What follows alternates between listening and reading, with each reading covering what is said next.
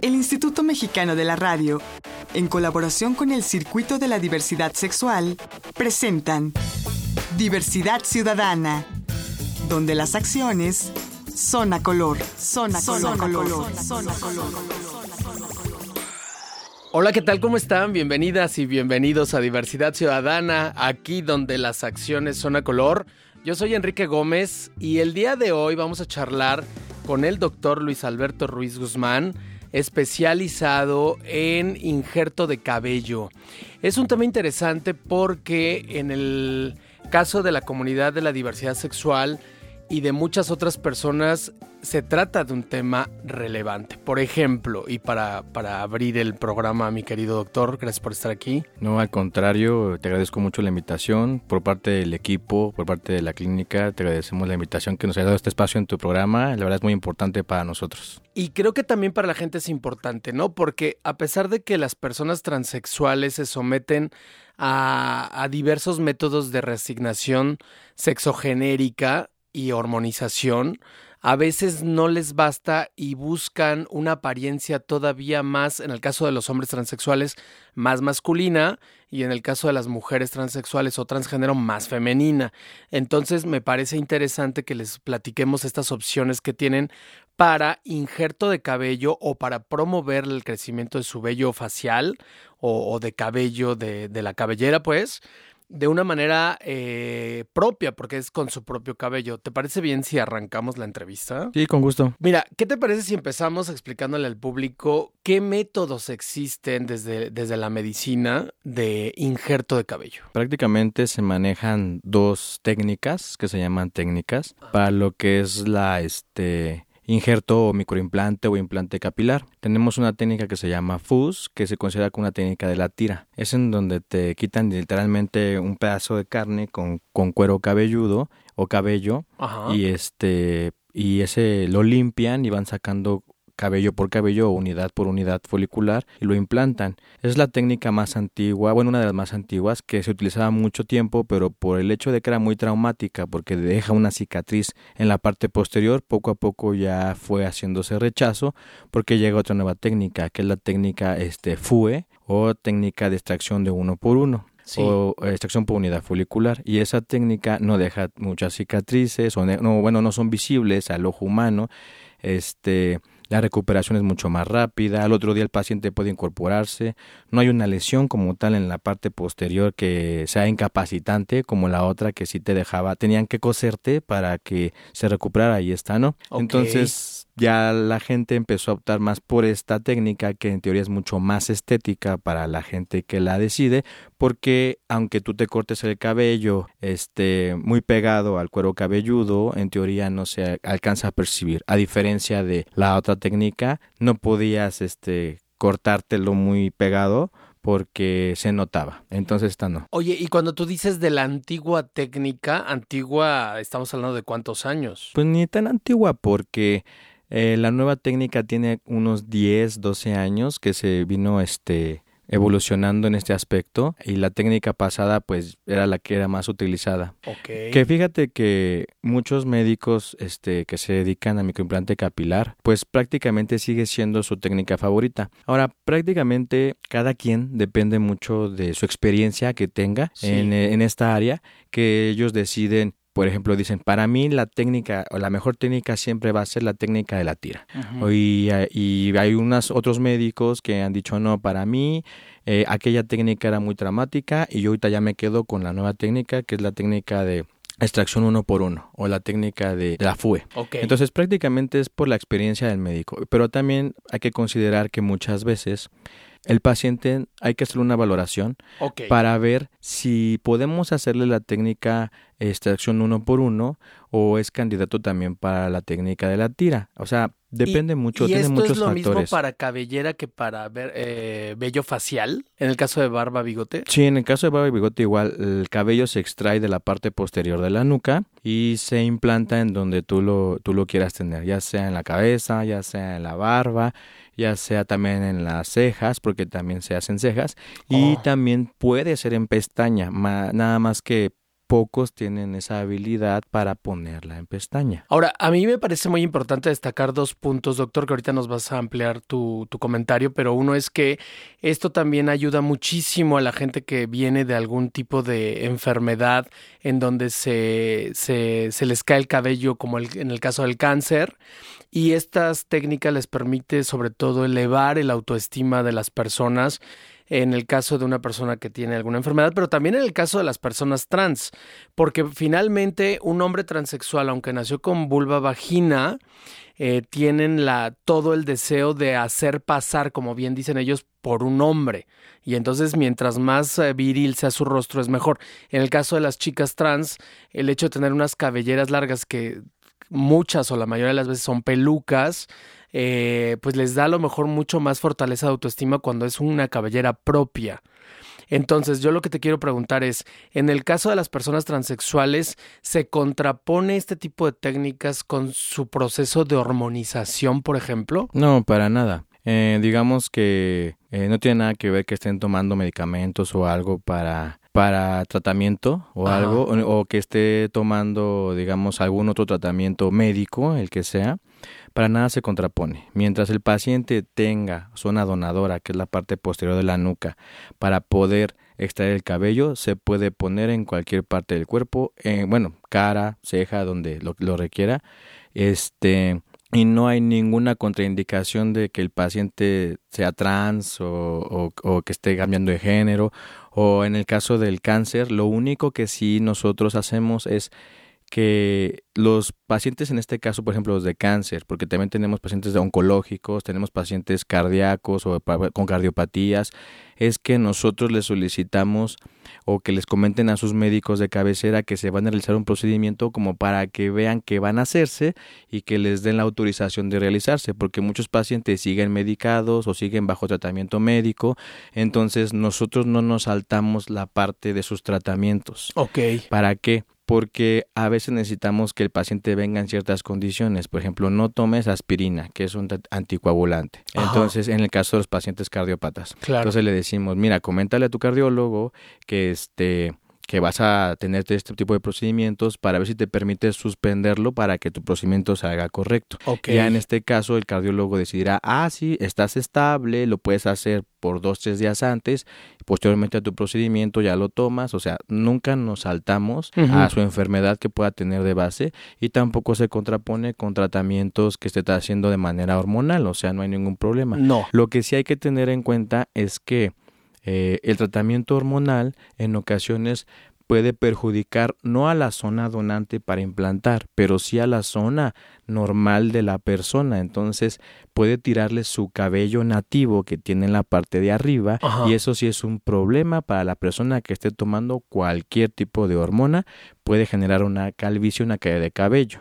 Entonces también hay que revisar si eso no es lo que esté produciendo que la persona se esté quedando calva, que al momento de que tú le pongas injerto de cabello no pasa nada, el injerto como tal se implanta y es un cabello sano que nunca se va a manipular, nunca se va a caer, pero hay que cuidar mucho el que no esté implantado, que en este caso Ajá. es el que está en la parte superior equivalente a lo que es la palma de la mano. Ah, ok. Entonces, mm, Ahora, ¿y qué ocurre en el caso de un paciente o una paciente con VIH-Sida, por ejemplo, o alguna infección de transmisión sexual? Si de pronto alguien es eh, positivo en hepatitis, es positivo en sífilis o tiene algún tipo de infección, ¿se puede contraponer los tratamientos? No, tampoco se contraponen. Como te comentaba, en este caso nosotros hacemos una evaluación clínica, una historia clínica al paciente Ajá. y antes que todo, pues nos- nuestra filosofía es de que primero está la salud del paciente antes que un procedimiento estético, porque esto es un procedimiento estético. bueno, Entonces, estético, pero en algunos casos también médico, ¿no? claro, sí, sí, lo, sí lo puede decir también que es médico. Ok, Total. ajá. Entonces, ¿qué hacemos? Al paciente le solicitamos estudios.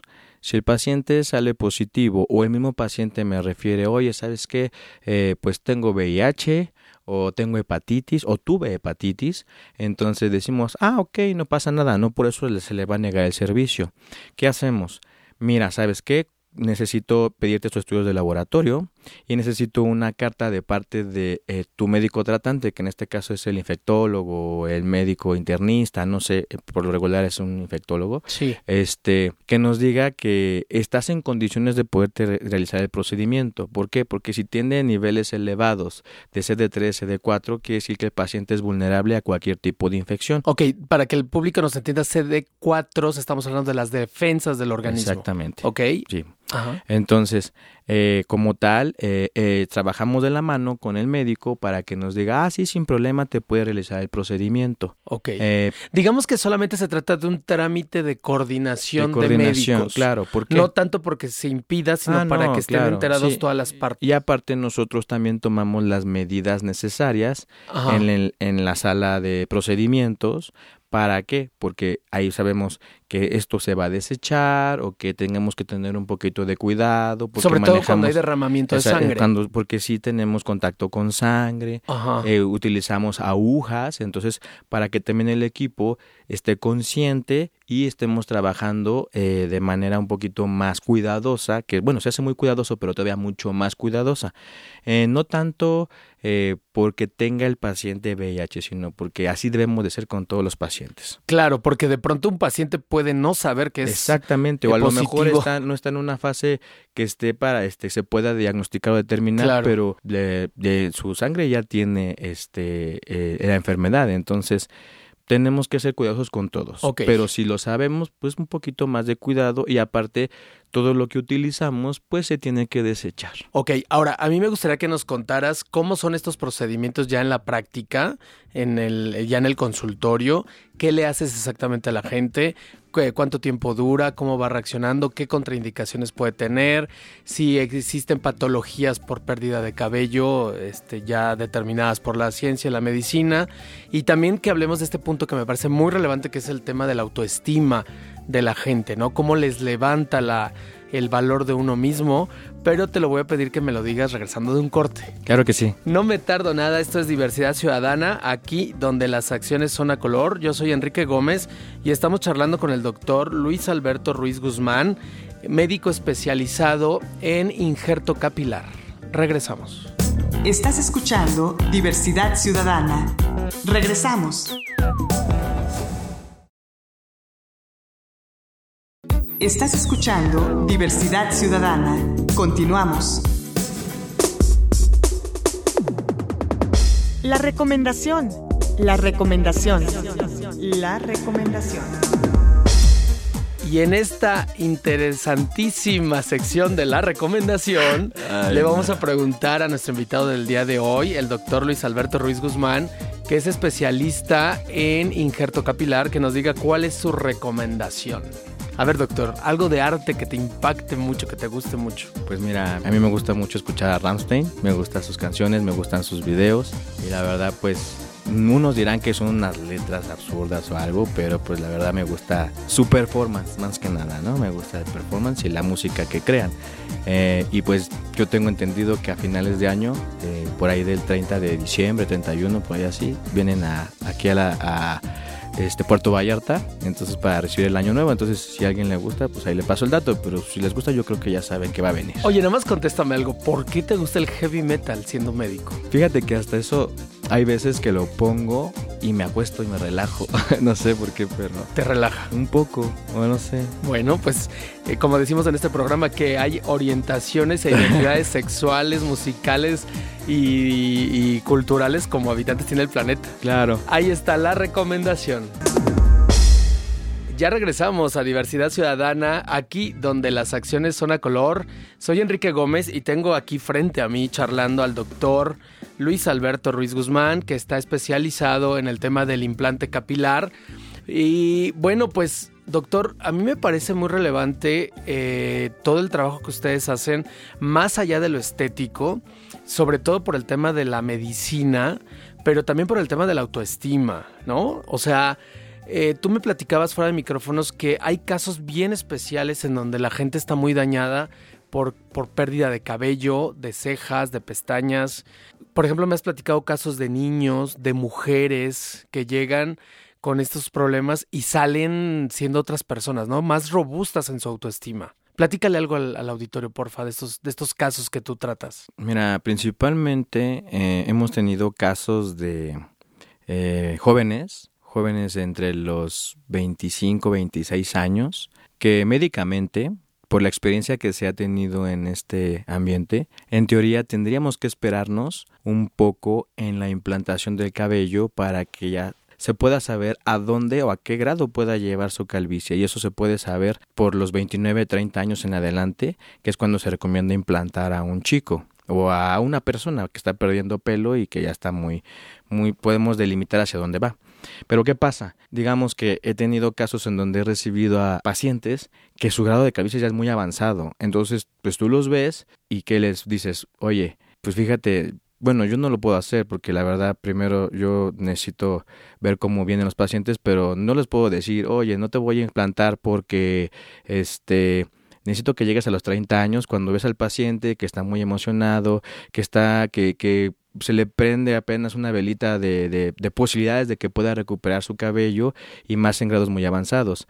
Ahí prácticamente yo creo que ahora sí que sería este como médico valorar la calidad de vida que le quieres dar a un paciente en este aspecto. Sí. Entonces, eh, eh, a final de cuentas, si no se injertan contigo, van a ir a buscar y se van a injertar en otra persona. Pero pues si tú tienes la experiencia, tú puedes llevarlos y tienes la capacidad de hacerlo, pues dices, si el chico ya, ya, o sea, más pérdida yo creo que ya no pueda tener, ya es un grado muy avanzado.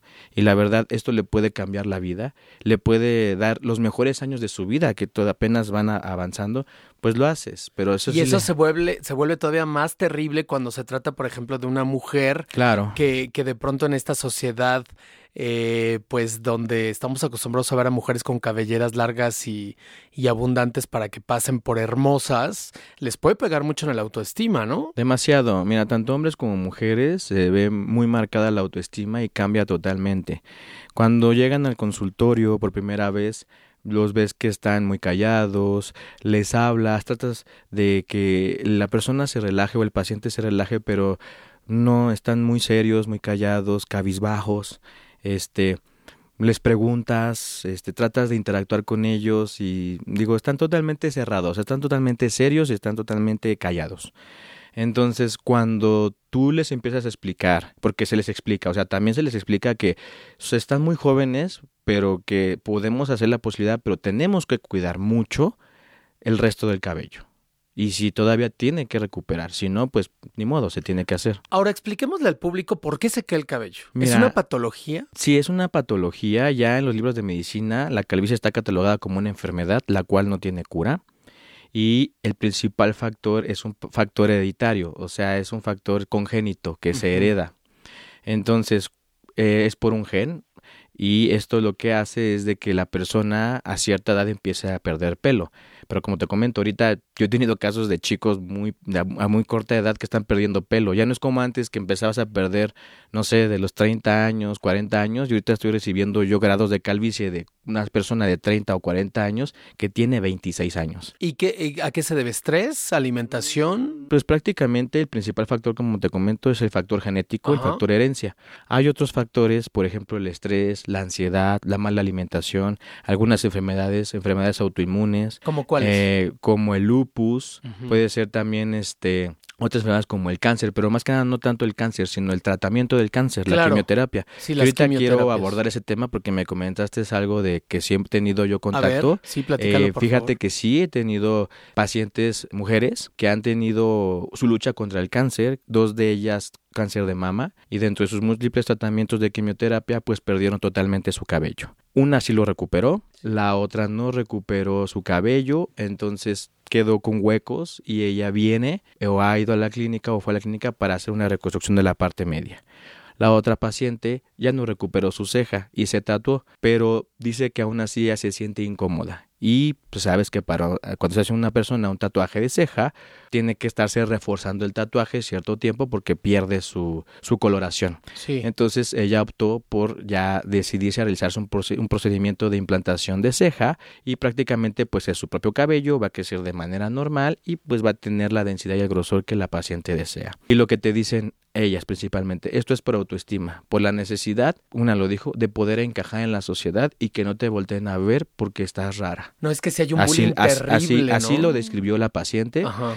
El, esa vez que lo describió la paciente, honestamente, casi estábamos con la área de enfermería y estaba su servidor, casi nos ponemos a llorar porque fue una, una forma de expresarse que no, la verdad, ya no tenía mucho contacto de cómo puede sentirse una persona cuando es señalada por otras personas. Claro, somos profundamente discriminadores, ¿no? Sí. Y hacemos mucho bullying en, en este tipo de cosas, ¿no? El pelón, la pelona. Exactamente. A veces, estando con los amigos, a lo mejor tú dices, no, pues sí aguanto, ¿no? Que me Ajá. digan el pelón, ¿no? Y el foco, te estás quedando calvo. Ajá. Y tú pues te ríes y todo y estás en convivencia y no dices nada, pero por dentro a lo mejor hasta por dentro ya hasta quieres chillar, ¿no? O te quieres tapar o, o te quieres ir porque ya te sientes incómodo, pero como estás con los amigos, pues tienes que aguantar como quien dice. Sí. Y la verdad, pues eso es lo que va haciendo que un joven se vaya haciendo muy introvertido poco a poco, poco a poco, hasta un punto en que pues no, no, tu autoestima está totalmente baja. Ahora, eh, haznos un resumen de cómo es el tratamiento. ¿Cuánto tiempo dura? ¿En qué consiste? Mira, el tratamiento tiene una duración de 6 a 9 horas aproximadamente, dependiendo de la cantidad de cabello a extraer. Se extrae de la parte posterior de la cabeza, que en este caso es la parte de la nuca. ¿Por qué? Porque esa zona está demostrado que no tiene receptores o que no tiene la información genética, genética para que se pierda. Entonces, lo que se hace es un reacomodo de cabello. Se hace una evaluación y se, y se observa si la persona tiene suficiente cabello que ella misma se pueda prestar. Y, y perdón Para que te colocarlo. interrumpa. ¿Y la evaluación es como tipo que radiografía, tomografía? ¿O Eh, es? es una es una valoración que se hace mediante un microscopio que se tiene en el consultorio, que se refleja en una pantalla de la Mm. computadora, en una televisión, no sé, y se, y se observa un área. Ok. En esa área nosotros observamos la calidad del pelo, la densidad, la cantidad, la calidad o eh, este el estado del cuero cabelludo, o sea, todo lo que nos sirve para saber si el paciente es candidato. Ok. Ah, puedes no ser candidato. Pues sí, porque hay pacientes que ya de nacimiento Ajá. tienen el cabello muy delgado, muy fino y poco cabello, ya de nacimiento. Y así transcurren el resto de su vida. Entonces, no es recomendable si el paciente tiene muy poco cabello, que hasta puede notarse en la parte posterior adelgazado y los huecos, que le quites cabello de ahí para ponerlo en otro lado, porque no tiene caso. Vas a dejar la zona totalmente más despoblada y eso pues no se ve estético. Y la idea de este procedimiento es que tú te realices algo que la gente no note que te lo realizaron, que no note dónde te lo quitaron, pero que si veas el cambio en donde quieren que, se, que donde quieres que se te coloque el pelo. Claro. Ok. Y te comento, lo, se hace la evaluación, Ajá. y ya se le dice al paciente si es candidato, más o menos se llega a un esti- estimado de cantidad de cabello que se va a injertar. Se mandan los estudios de laboratorio, se hace una historia clínica, o sea, prácticamente yo tengo que saber tanto eh, de salud del paciente como también de lo que se va a realizar. Ok. Se pide al paciente también, hablamos con él, a ver, cuénteme, ¿qué es lo que quisiera recuperar? ¿Cuál es el problema que tiene que, no, que quiere que nosotros Y- apoyemos? ¿Y se puede poner en cualquier parte del cuerpo? O sea, Eh, barba, bigote, ceja, pestaña, cabellera, Sí. pecho. Pues sí, sí se puede prácticamente. Pues sí, pero ahorita, por ejemplo, no casi, bueno, yo que de, de este, en cuanto a experiencia, te soy honesto, me piden más aquí arriba lo que es el rostro. Sí. Bueno, sí, tenemos ahí la experiencia de una paciente que querían pubis, Ajá. entonces pues pusimos también un poquito también en esta parte, pero es una parte muy, muy delicada y los cuidados son muy, muy delicados. En pubis se En puede poner. pubis se puede poner. Y también se puede extraer de todas las partes del cuerpo que me dijiste mientras tenga Sí. vello y que de aquí de la cabeza ya no pueda quitar. Puedo quitarlo del pecho, se puede quitar de la espalda, se puede quitar del bubis o es más, también podemos quitar de la barba para poderlo subir a tu cabeza en el caso de que no tengas muy buena densidad aquí atrás, lo Ok. podemos pasar de otro lado. Qué interesante. Pues se nos acabó el tiempo, doctor. No te preocupes. Pero muchas gracias por haber estado con nosotros. Yo solo quiero cerrar que nos des los teléfonos de contacto, donde la gente te puede buscar si es importante que, que alguien quiera o tenga alguna duda o quiera hacer algún tratamiento de estos. Nos pueden contactar a los teléfonos 72 58 85 39 y 70 95 54 55 o ya sea vía correo electrónico a info arroba capilea.com.mx o en la página de internet eh, www.capilea.com.mx. Ok, doctor, pues muchas gracias por haber estado con nosotros. No, al contrario, te agradezco mucho la oportunidad y estamos a, a sus órdenes. y quería, gracias. no sé si tengo un poquito más de tiempo, quiero hacer una promoción ahorita que nos estás invitando. Entonces, a toda la persona que esté muy interesada y que nos diga que nos escuchó aquí contigo, tenemos una promoción especial. La consulta es gratuita y en el procedimiento nosotros le damos una promoción. Pues muchas gracias por haber estado con nosotros. Esto es Diversidad Ciudadana, aquí donde las acciones son a color. Yo soy Enrique Gómez. Hasta la próxima. Diversidad Ciudadana, una producción del Instituto Mexicano de la Radio en colaboración con el Circuito de la Diversidad Sexual. Diversidad Ciudadana, donde las acciones son a color, son a color, son a color. Son a color.